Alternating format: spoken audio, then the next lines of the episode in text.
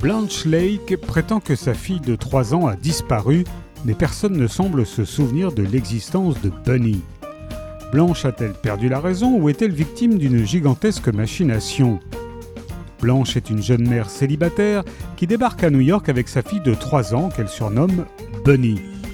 Elle a un nouveau travail, laisse le cœur lourd son enfant à l'école maternelle pour la première fois. Le soir, lorsqu'elle vient la rechercher, c'est la stupeur.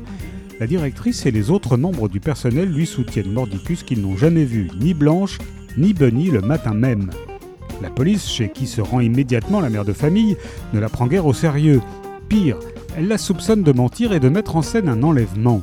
D'ailleurs, aucune trace de la présence d'une petite fille au domicile de Blanche ne vient contredire la théorie des forces de l'ordre. Quête hagarde et hypnotisante dans un New York des années 50 à l'atmosphère hitchcockienne, Bunny Lake a disparu est un chef-d'œuvre de machiavélisme et de suspense. C'est un thriller psychologique qui joue avec les nerfs du lecteur jusqu'au retournement final magistral.